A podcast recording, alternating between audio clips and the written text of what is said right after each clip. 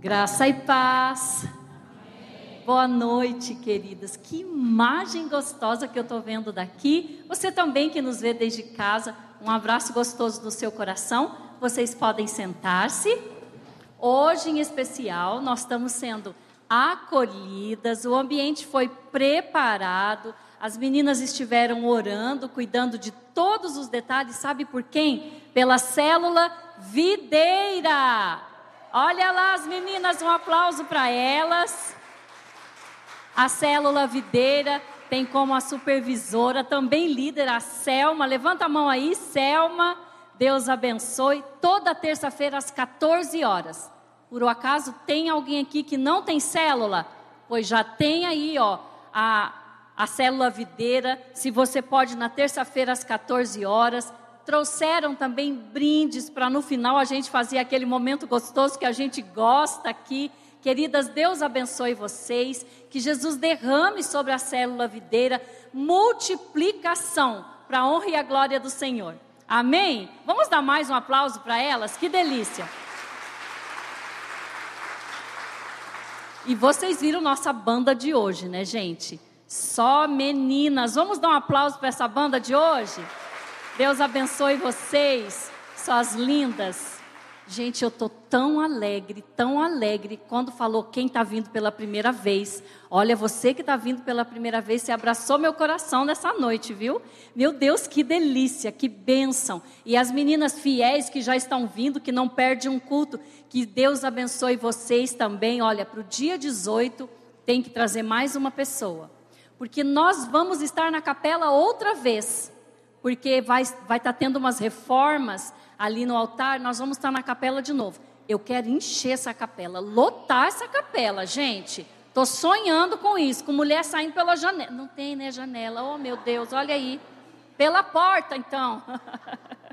Glória a Deus por isso.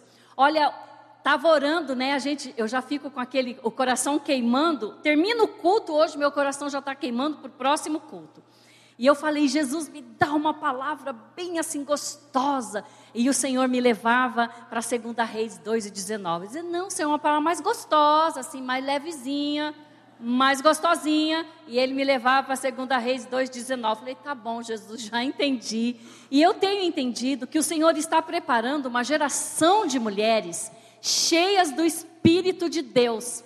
Mas para a gente ser cheia do Espírito de Deus, Primeiramente, nós precisamos nos esvaziar de algumas coisas para que a gente faça esse processo. Eu me livro de algumas coisas para eu estar apta para ser cheia do mover de Deus. Não é assim que funciona? É assim que funciona. E eu tenho percebido, desde hoje é o nosso sexto culto de mulheres, e eu tenho percebido desde o primeiro culto que as palavras sempre são essas, para a gente deixar alguma coisa, para a gente olhar o nosso interior, para a gente arrumar alguma coisa no nosso coração. Por quê?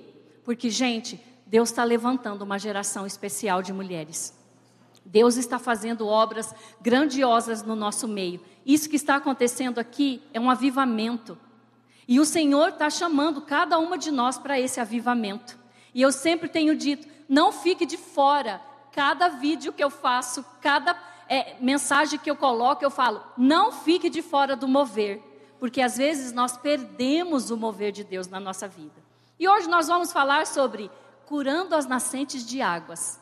Olha que interessante, né? Vamos falar sobre curar as nascentes de águas. O que será que significa isso, né? E o texto está lá em 2 Reis, capítulo 2, versículos 19 a 22.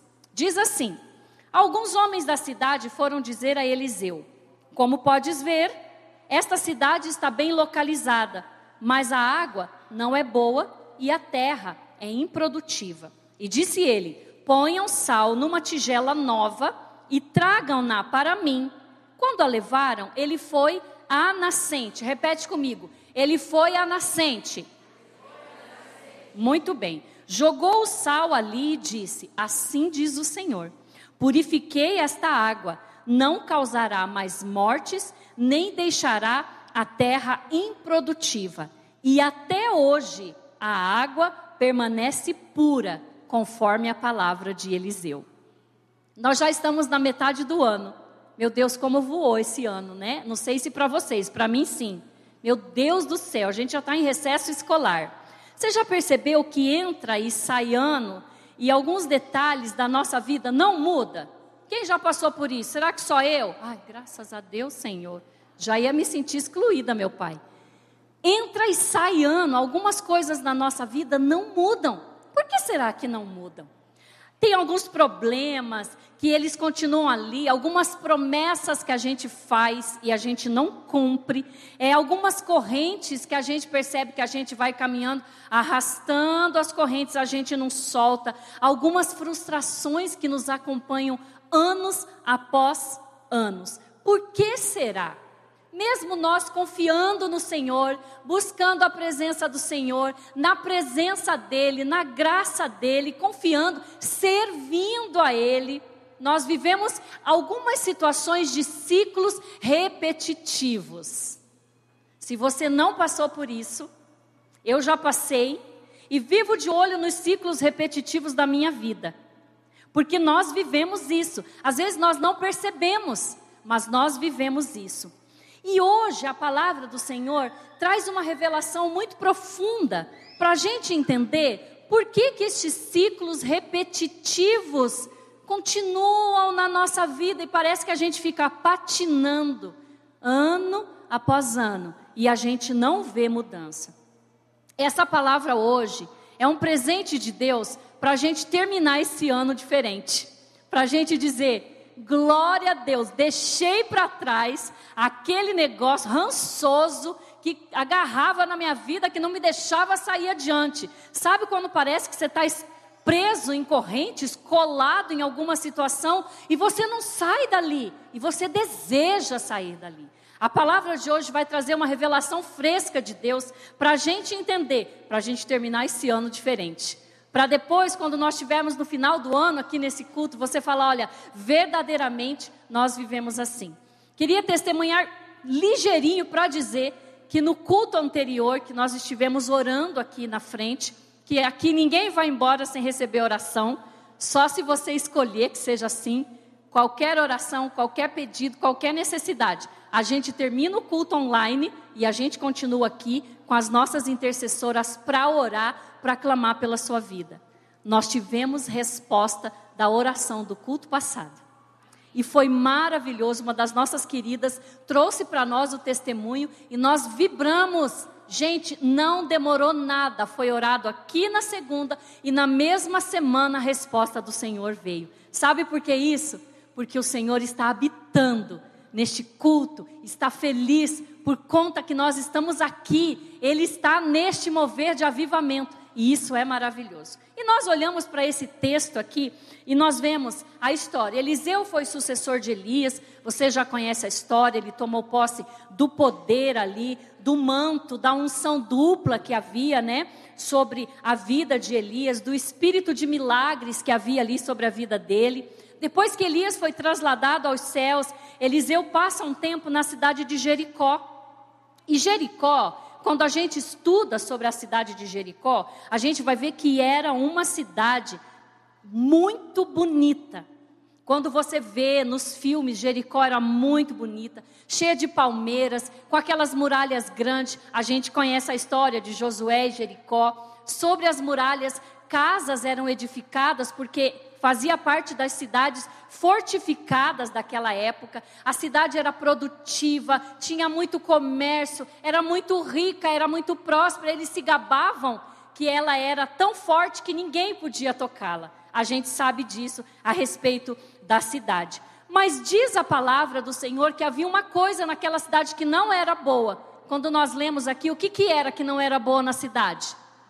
A água. As águas eram improdutivas. Quando a gente estuda a respeito, os contemporâneos contam que a água era abortiva, que as águas não faziam bem para os animais, para as mulheres.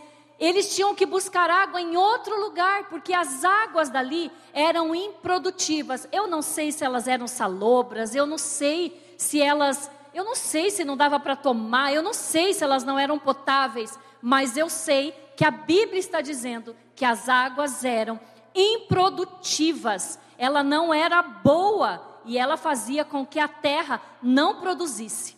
Mas o problema era a água que não era boa. E aí nós vemos Flávio José, que foi um contemporâneo, dizer que tudo ali, naquele lugar, era infrutífero. As mulheres, os animais, as árvores, porque tudo que entrava em contato com aquela água, de alguma forma era contaminado. Quando nós olhamos essas águas, eu quero fazer um paralelo com a nossa vida. Nós podemos ser pessoas bonitas como Jericó era, à vista de quem chegava ali, com as suas palmeiras, com as suas muralhas bonitas. Às vezes nós vemos pessoas tão belas, nós olhamos mulheres tão lindas que estão passando por uma situação tão difícil, que esconde essa situação por trás de um sorriso difícil de dar, que esconde essa situação por trás de algo que está atormentando a sua vida, que quando você olha para a pessoa, olhando a vida de uma pessoa, você consegue discernir o que está acontecendo com ela? Não. Só se a pessoa estiver chorando muito, só se a pessoa estiver muito descaída, que você vai perceber: nossa, está acontecendo alguma coisa. Mas na maioria das vezes nós olhamos e nós não lemos, nós não conseguimos decifrar o que está acontecendo no coração da pessoa. Assim era Jericó. Você olhava e não decifrava que a água ali não era boa, porque de alguma forma eles buscavam soluções em outros lugares. Então nós vemos que parece que você olha para a pessoa, mas a pessoa não tem paz consigo, ela não, não consegue ter paz com seus semelhantes, ela pode ser bem colocada na vida, ter um bom emprego, ter um bom salário, mas mesmo assim, lá dentro dela, as situações não estão resolvidas. E quando lá na nossa nascente a situação não está resolvida, nós vivemos ciclos repetitivos na nossa vida. E nós vamos ver isso na palavra. As águas de Jericó, não sei se eram amargas, salobras, envenenadas, mas alguma coisa acontecia ali. A amargura, gente, é um mal que aflige o povo do nosso tempo. Você já parou para pensar que a amargura é um mal que está afligindo a nossa geração? Quando você, olha gente, é difícil uma semana que você tenha contato pelo menos com 10 mulheres que uma delas não venha contar para você uma situação de amargura de coração. Não é verdade? Quem pode é, dizer que está de acordo com isso que eu estou falando? Você vive isso? Olha aí. Amargura é um mal do século que nós estamos vivendo hoje.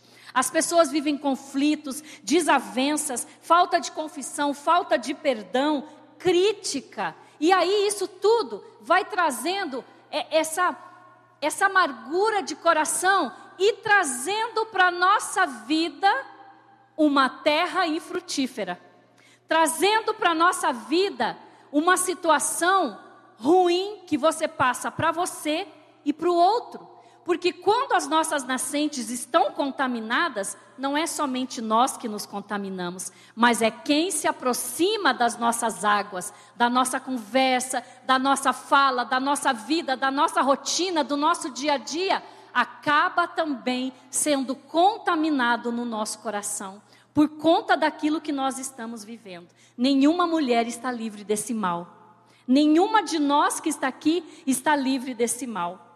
A Bíblia fala e é muito clara, lá em Efésios 4 e 31, um texto que diz assim: Livrem-se de toda amargura, indignação, ira, gritaria, calúnia, bem como de toda maldade.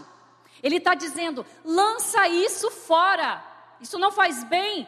Hebreus capítulo 12, versículo 15 diz: Cuidem que ninguém se exclua da graça de Deus, que nenhuma raiz de amargura brote e cause perturbação, contaminando muitos. Então, o que havia na nascente ali das águas de Jericó, a gente faz um paralelo com as nascentes do nosso coração.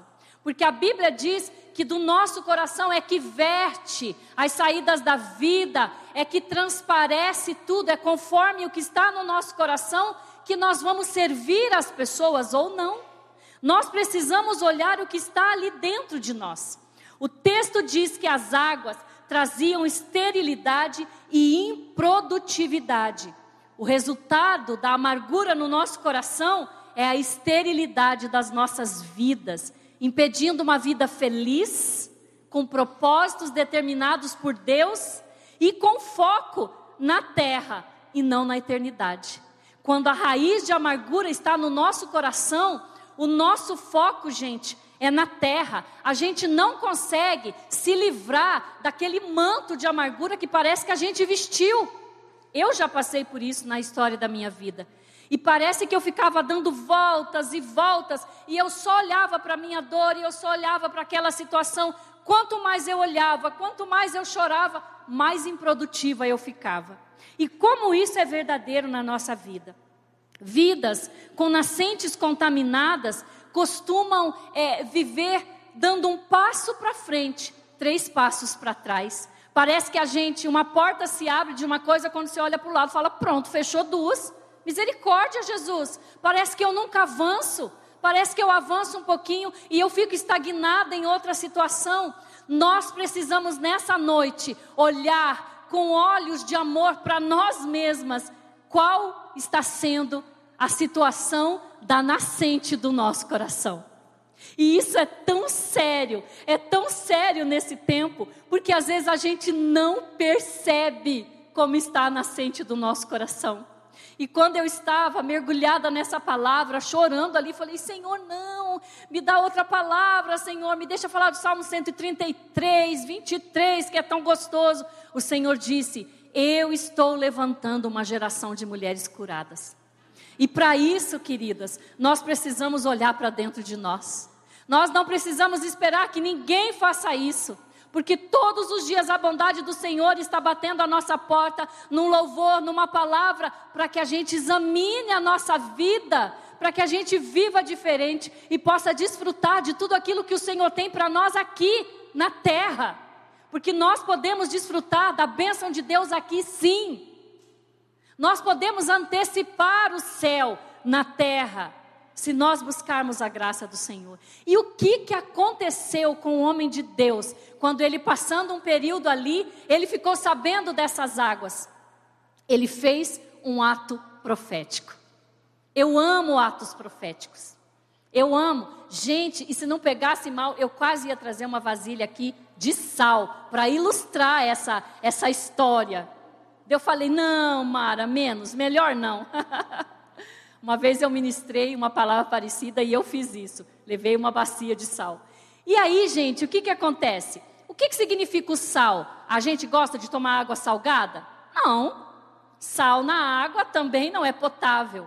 Mas o sal era só um exemplo do que o Senhor ia fazer, da cura que ia trazer a água. Se Deus tivesse mandado ele colocar açúcar, ia ser a mesma coisa. Se tivesse mandado espremer laranja, ia ser a mesma coisa, porque a ordem do Senhor ia se cumprir de todos os modos.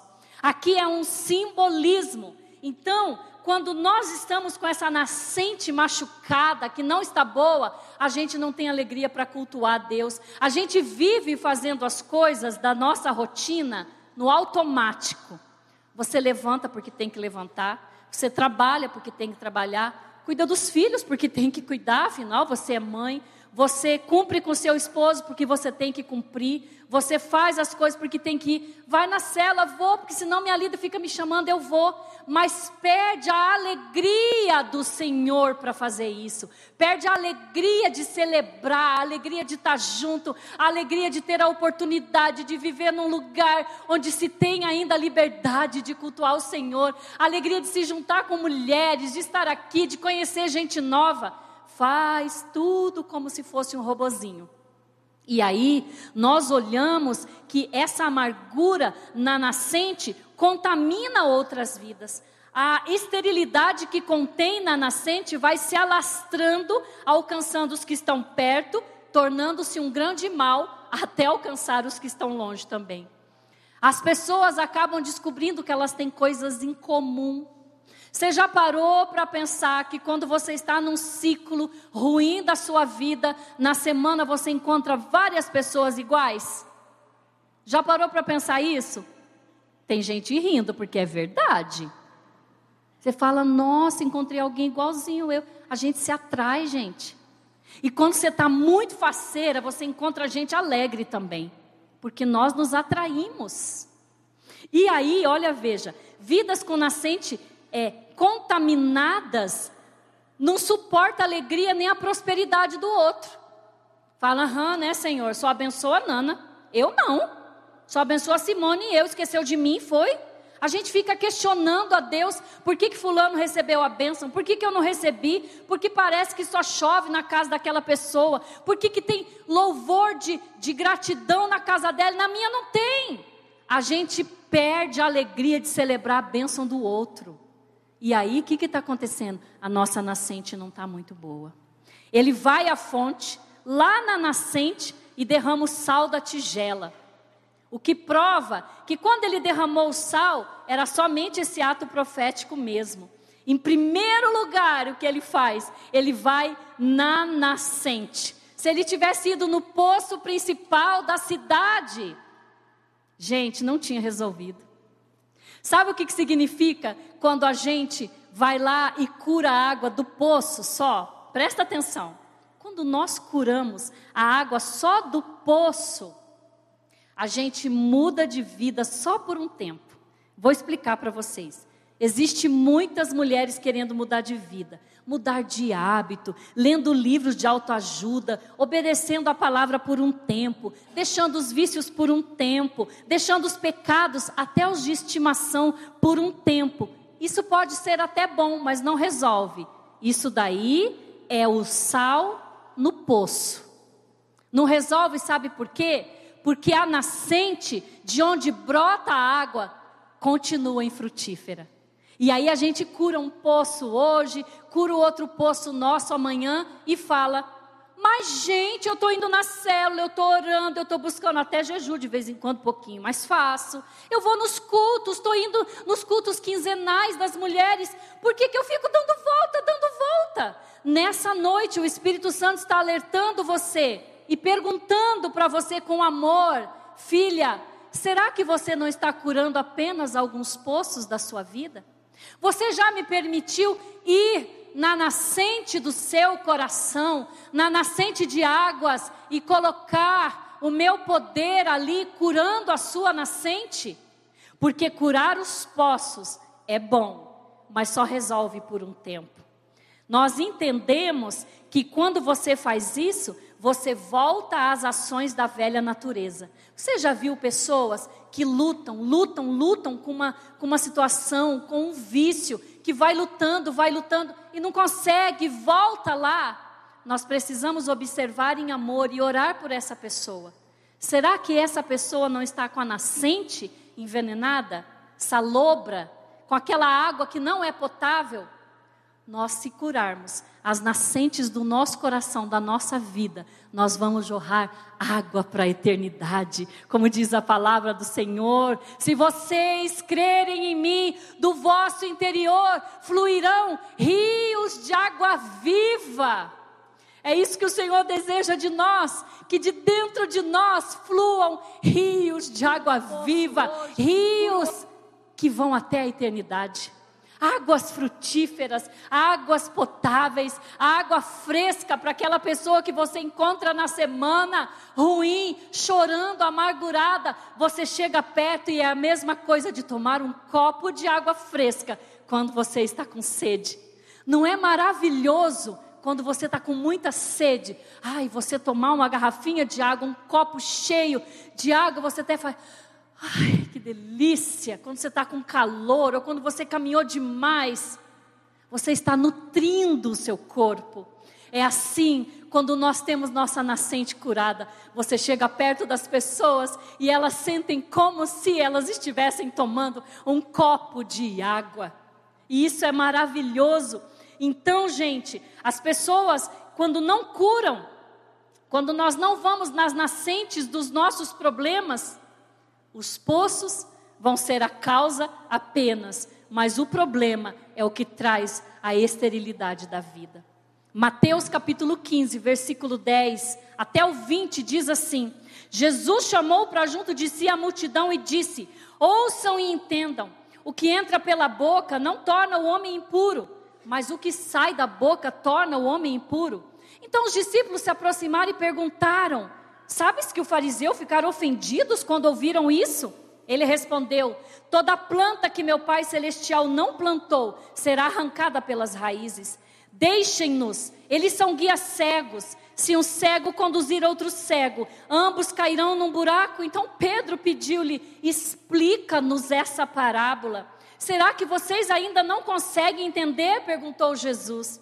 Não percebem que o que entra pela boca vai para o estômago e mais tarde é expelido? Mas as coisas que saem da boca vêm do coração, e são essas coisas que tornam o homem impuro, pois do coração saem os maus pensamentos, os homicídios, os adultérios, as imoralidades sexuais, os falsos testemunhos e as calúnias. Estas coisas tornam o homem impuro. Uau! Do coração é que sai toda essa inclinação. Do coração que sai as águas, que sai aquilo que nós falamos, que sai aquilo que nós, no bom sentido, contaminamos as pessoas à nossa volta, que nós induzimos, que nós chegamos perto e que nós passamos para essa pessoa como se fosse um vírus bom, você me entende? Sabe quando você chega perto de uma pessoa muito alegre, muito festeira, você pode chegar triste, mas a alegria daquela pessoa te contamina. Você sai diferente. Quando você chega perto de uma pessoa cheia do Espírito de Deus, você sai diferente, porque o Espírito de Deus transforma. E foi isso que o Senhor estava dizendo. O nosso coração é essa nascente de água, potável ou salobra. É do nosso coração. Você já parou para pensar que às vezes você se pega pensando em umas coisas que você fica com vergonha? Eu já parei para pensar. Eu sou bem verdadeira. Eu falo, Lucimara, toma vergonha na sua cara. Como é que você pensa um negócio desse? Gente, é verdade. Nós precisamos vigiar o nosso coração todos os dias. Porque a velha natureza fica saindo à tona, mostrando as garras todo dia para dominar a nossa vida. E aí você tem que ter a autoridade do Espírito para dizer: para com isso. Pode sair, você não tem mais autoridade na minha vida. E eu falo, gente, como é que eu pensei um negócio desse? Tenha misericórdia, Jesus. O nosso coração pode ser esse lugar de águas não potáveis, de águas que se alguém beber, essa pessoa vai ficar mal, de águas que se nós formos dar para os nossos filhos, vai dar problema, se nós vamos dar para o nosso cônjuge, vai dar problema, se a amiga tomar meio copo, vai dar problema porque não são águas potáveis. Que o Senhor tenha misericórdia de nós essa noite. Que o Senhor tenha misericórdia, porque se essa palavra vem dessa forma, o Senhor, olha, vocês são bem-aventuradas que estão aqui, quem está nos assistindo, quem vai nos assistir depois, porque nós temos a oportunidade de mudança, de dizer para o Senhor: vem Jesus, pega essa tigela de sal profética e joga na nascente do meu coração, porque eu quero produzir águas potáveis, doces, frescas, que apontem para a eternidade. Aleluia! É isso que o Senhor está pedindo para nós. E se nessa noite você se identifica que precisa de cura na sua nascente, no seu coração, pois você reconhece que tem vivido um ciclo repetitivo, que você tem sido infeliz, triste, você tem vivido vários fracassos, decepções, momentos de alegria muito rápidos na sua vida.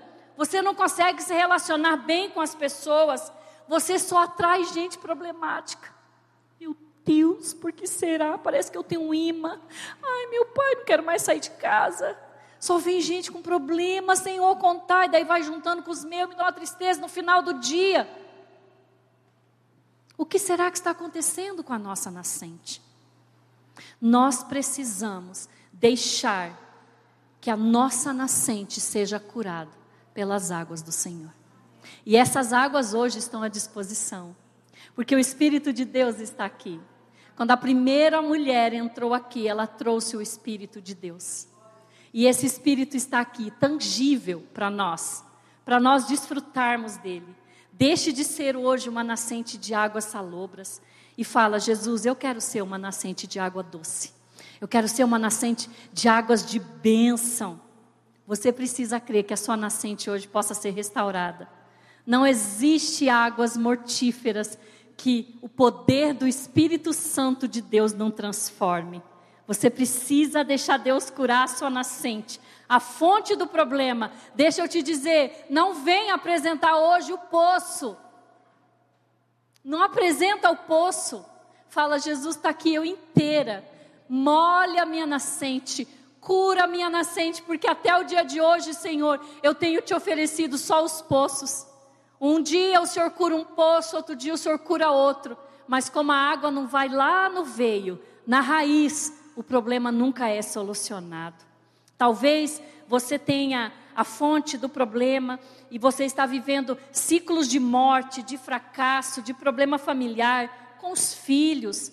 Não basta tratar as consequências. Vem hoje curar a nascente. Essa nascente, ela vai ser abençoada pelo Senhor. Às vezes, essa nascente é uma pessoa, um vício, uma deformação no nosso caráter, uma perversão, um trauma, um pecado escondido que a gente agasalha. A morte sempre tem uma entrada na nossa vida. A água não potável sempre tem uma entrada na nossa vida. E aí precisa ser espalhado o Espírito de Deus. Você pode ter tudo: carro, dinheiro, bom trabalho, todos os amparos que a vida possa te proporcionar. Mas isso não vai alterar o conteúdo da fonte. Isso não altera o conteúdo da nascente. O conteúdo da nascente continua lá, até que seja feita uma transformação. Coloque hoje a palavra de Deus em prática, enquanto as meninas sobem aqui para a gente cantar, para a gente celebrar Jesus. Eu vou encerrando com você que está aí em casa. A Bíblia fala que Eliseu disse, no final do texto de 2 Reis: Assim diz o Senhor purifiquei esta água, não causará mais mortes, nem deixará a terra improdutiva. Somente a palavra de Deus tem o poder de gerar vida em nós. Deus tem soluções simples para problemas complexos. Não era simples, gente, uma tigela de sal. O Senhor tem soluções simples para a tua vida. É difícil demais, você não tem ideia do meu problema, você não tem ideia dos anos que eu carrego isso. Ei, Deus tem soluções simples. Talvez a solução simples hoje é você sair do seu lugar quando nós encerrarmos e nós colocarmos aqui a nossa fileira de intercessoras. É você sair do seu lugar e chegar até diante dela e dizer: ore por mim. Talvez seja essa solução simples que vai mudar a sua vida, a história da sua vida para sempre. Não seria isso maravilhoso? Você crê nisso? Vocês creem nisso? Queridas, eu estou falando aqui e sentindo a graça e o poder de Jesus aqui no nosso meio, porque hoje o Senhor quer fazer milagres. E lá no outro culto do dia 18, nós queremos contar os milagres que aconteceram aqui, como fizemos no culto passado. Ele tem hoje essa tigela de sal preparada para a sua nascente. Se coloque em pé comigo. Nós vamos terminando aí o pessoal de casa. Enquanto as meninas cantam, quando o nosso tempo online se terminar, essa você vai ver que terminou aí para você. Então eu já mando um beijo para você que está em casa. Eu mando um abraço gostoso para você, dizendo para você: Vem aqui no presencial do dia 18. Eu quero te ver. Hoje tinha muita mulher aqui que veio pela primeira vez. Que Deus te abençoe, você que está em casa. E para nós que estamos aqui, eu quero chamar as nossas intercessoras que se coloquem aqui, as meninas da Selma também, a Selma que venha para cá, a Tere, que é nossa intercessora também, que vá se colocando aqui. Hoje a gente vai terminar diferente. Eu já estou dando tchau para o pessoal de casa mas você vai ver esse movimento aqui, você que está em casa, enquanto as meninas cantam aqui, celebram ao Senhor sem pressa, porque aqui ainda a gente tem de 15 a 20 minutos no presencial. Você vai sair do seu lugar no nome de Jesus, e você vai vir aqui e vai dizer: Eu preciso de oração. Se você não quiser contar o seu problema, porque você fica envergonhada, você diz: Olha, eu preciso de oração, no sentido dessa palavra que a ministra pregou. Ore por mim. Se você está doente, se você chegou aqui com uma dor, se você tem um problema para ser solucionado na justiça hoje, se nesses dias você se deparou com um diagnóstico de saúde que te assustou, se você tem um problema com seus filhos, com seu marido, na empresa que você trabalha. Queridas, nós estamos aqui consagrando a nossa vida. E essas mulheres têm consagrado em oração aqui para orar por vocês. São mulheres simples como você, como eu, mas colocaram a vida delas no altar para ministrar sobre a tua vida e para liberar a palavra de cura, solução de problemas e correr e nascentes de águas curadas hoje. No nome de Jesus, lance as suas correntes fora hoje. Vai saindo do seu lugar, vem aqui para frente enquanto as meninas cantam.